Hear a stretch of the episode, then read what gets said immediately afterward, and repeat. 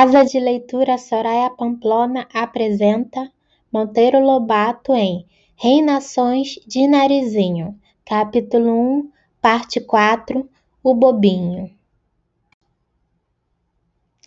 O triste sapo derrubou um grande beiço, indo, muito mais belo de toda a sua vida.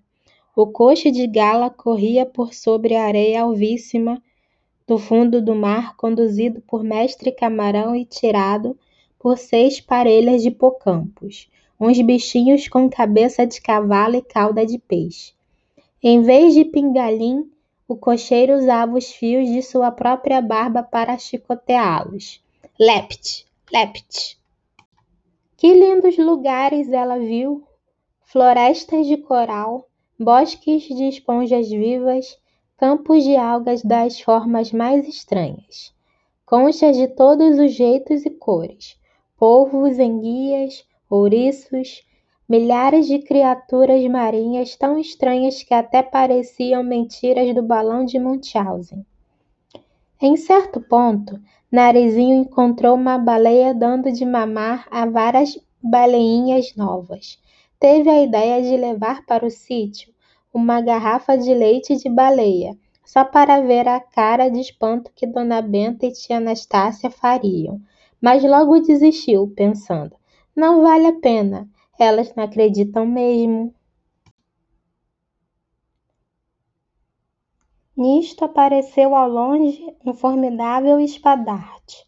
Vinha com seu comprido esporão de pontaria feita para o cetáceo, que é como os sábios chamam a baleia. O príncipe assustou-se. Lá vem o malvado, disse ele. Esses monstros divertem-se em espetar as pobres baleias como se elas fossem almofadinhas de alfinete. Vamos-nos embora, que a luta vai ser medonha. Recebendo ordem de voltar, o camarão estalou as barbas e pôs as cabecinhas de cavalo no galope.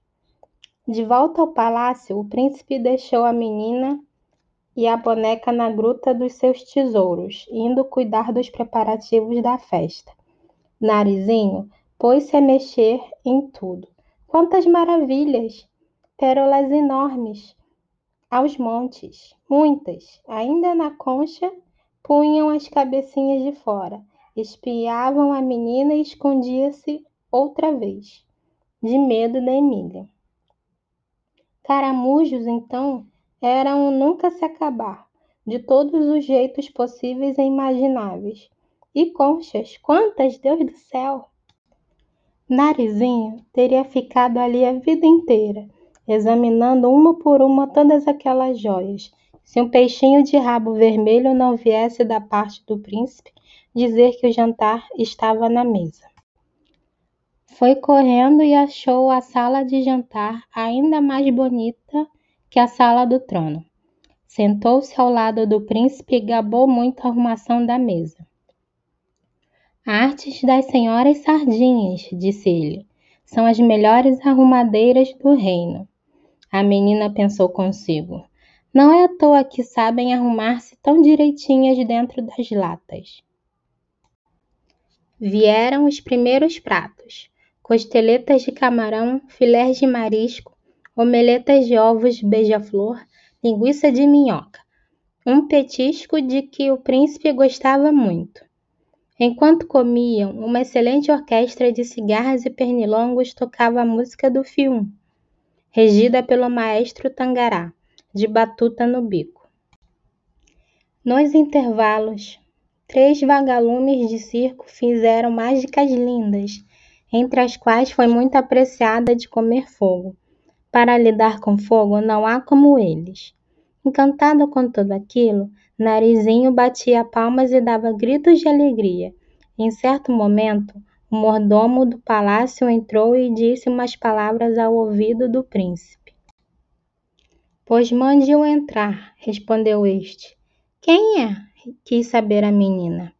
O anãozinho que nos apareceu aqui ontem para contratar-se como bobo da corte. Estamos sem bobo desde que o nosso querido Carlito Pirulito foi devorado pelo peixe-espada. O candidato ao cargo de bobo da corte Entrou conduzido pelo mordomo e logo saltou para cima da mesa, pondo-se a fazer graças. Narizinho percebeu incontinente que o bobinho não passava do pequeno polegar, vestido com um clássico saiote de guizos e uma carapuça também de guizos na cabeça.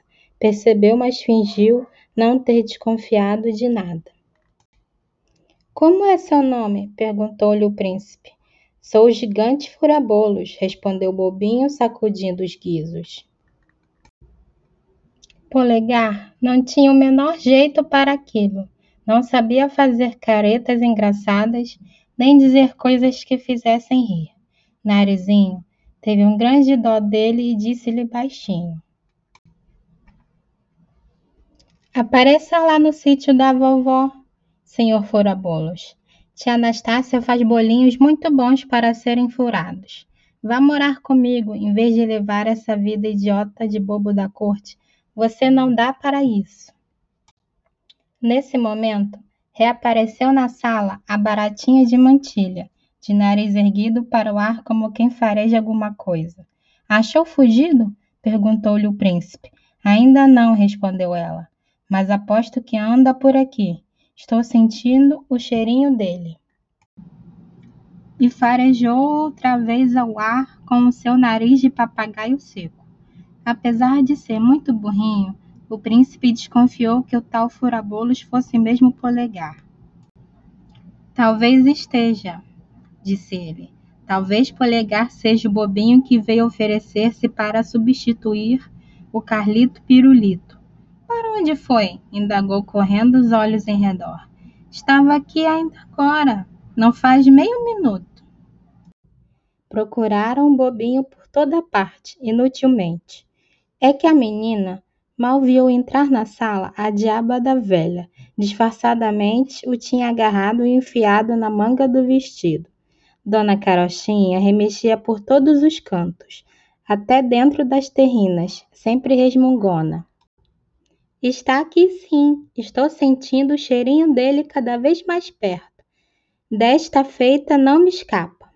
Vendo aproximar-se mais e mais, Narizinho perturbou-se e, para disfarçar, gritou: Dona Carochinha está caducando. Polegar usa as botas de sete léguas e, se esteve aqui, já deve estar na Europa. A velha deu uma risada gostosa. Não vê que sou boba? Assim que desconfiei que ele andava querendo fugir, fui logo tratando de trancar suas botas na minha gaveta. Polegar fugiu descalço e não me escapa. Há de escapar sim, gritou Narizinho em tom de desafio. Não escapa não, retrucou a velha. E não me escapa porque já sei onde está.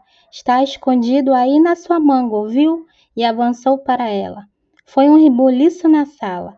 A velha atracou-se com a menina e certamente que subjugaria se a boneca que estava na mesa ao lado de sua dona não tivesse tido a bela ideia de arrancar os óculos e sair correndo com eles. Dona Carochinha não enxergava nada sem óculos, de modo que ficou a pererecar no meio da sala como cega, enquanto a menina corria a esconder polegar na gruta dos tesouros, bem lá no fundo de uma concha. Fique aqui bem quietinho até que eu volte, recomendou-lhe, e regressou à sala, muito lampeira da sua façanha.